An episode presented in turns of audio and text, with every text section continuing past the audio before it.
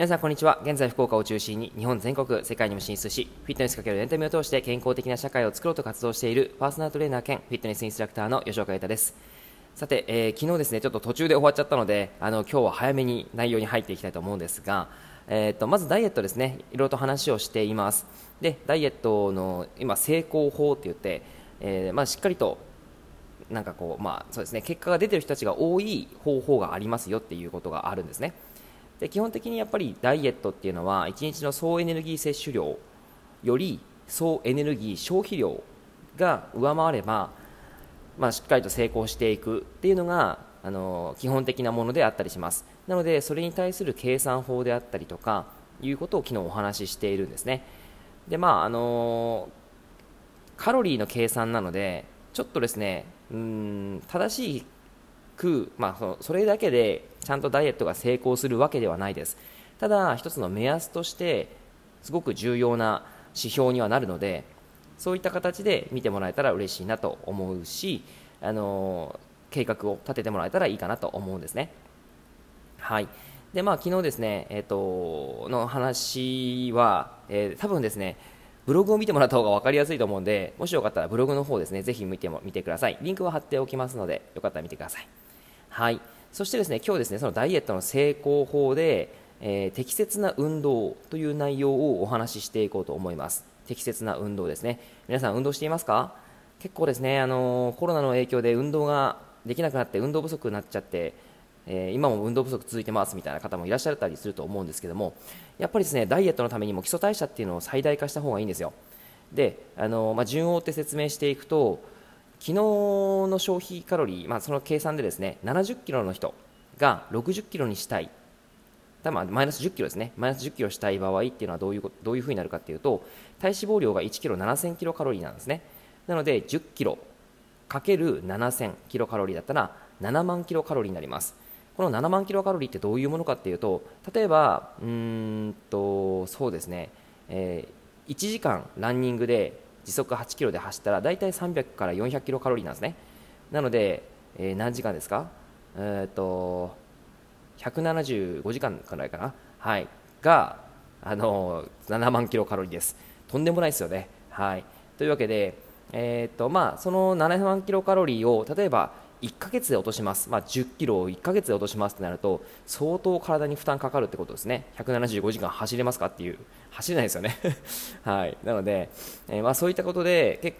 局やっぱり10キロ落とすんだったら時間をかけてしっかりと計画的にやっていった方が、あのー、体にもいいですしちゃんと落ちやすいです、はい、というわけで、まあ、例えば7万キロカロリーを 3,、えー、3ヶ月で落とすとしたら90日あるので777キロカロリーを1日に落としましょうという話になるんですね。それを1日の基礎代謝量と活動代謝量と食事熱、えー、食事は、えー、誘発性熱産生というもので消費していこうという話になります。はい、人間ってですねあの生きているだけでやっぱりそれだけで、えー、まあ、カロリーを消費したりするエネルギーを作ったりするので、まあ、そういうことを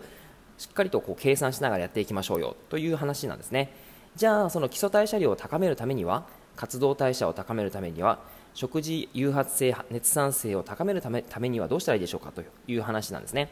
で基礎代謝を高めるっていうことを考えるときまずですねそのあの基礎代謝って何ぞやというところをお話ししていくとあの基礎代謝っていうのは、えー、まあ、内臓系であったりとか心臓もそうですし血流もそうですし人間が生きていく上でこう必ず自動的に動いてくれているところがありますよね。それが、まあ、使われるときにその動いているときにエネルギーを消費しているんですね。なので、えー、カロリーも消費したりするんですけども、まあ、それが、えー、基本的に基礎代謝というふうに言われます。で基礎代謝の内訳というのが実はですねあの皆さんこれすごいびっくりだと思うんですけど筋肉まあ、ダイエットをするんだったら筋肉を鍛えなさいっていうふうに結構言われたりする人もいると思うんですね。でも筋肉の代謝ってそんなに高くはないんですよ。はい、一番あの基礎代謝の中で高い割合があるのは肝臓です、肝臓。これが大体ですね、えー、27%ぐらいというふうに言われています。まあ、30%弱ですね。はい。で、えー、その次に脳です、脳。はい、脳がですね、約20%ぐらい。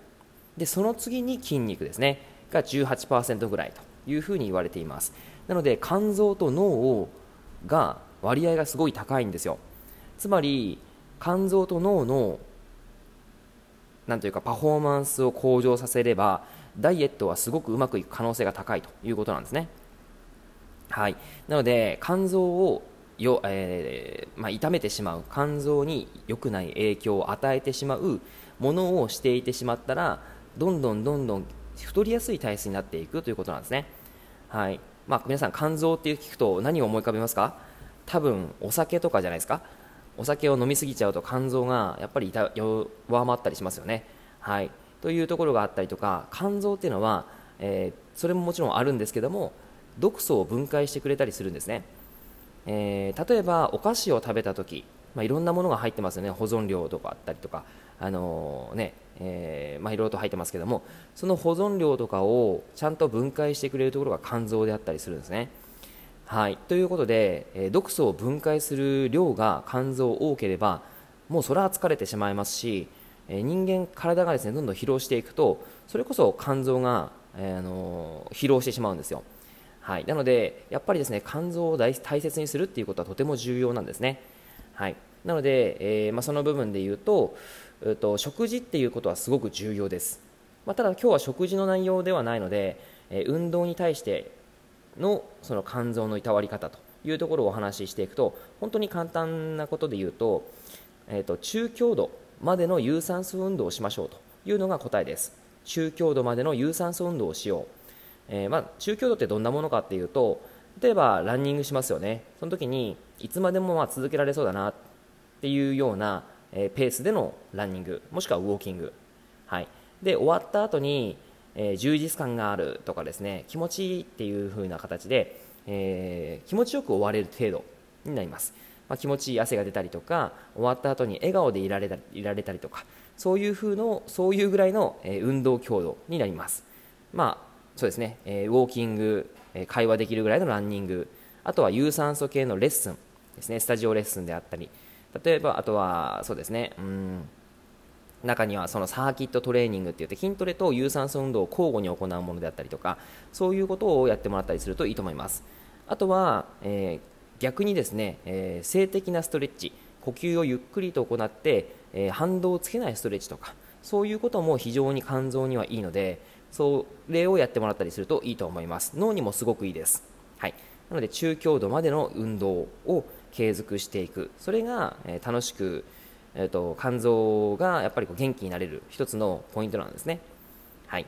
まあ、時間に関しては大体ですね30分から45分ぐらいが一番いいかもしれないですね、えー、60分までも全然いいんですけどそれ以上とかだとちょっとあの疲労感がすごくなってしまうと思うので、うんまあ、大体30から45分ぐらいが一番いいかなと思いますはい。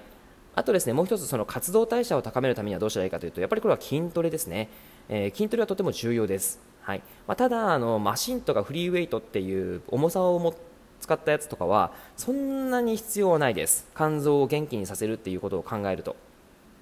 はい。えー、基本的に自体重でも十分です。えー、特に足とお尻、ここはですね、とても重要ですね。足とお尻。あのすごくでっかい筋肉がいっぱいあるので、なおかつ血流をしっかりとこう回していくためにはすごく重要なんですね。はい、なので足とお尻をまず鍛えましょうと、まあ、もちろんお腹、背中、えー、胸、肩というのももちろんあるんですけども、うん、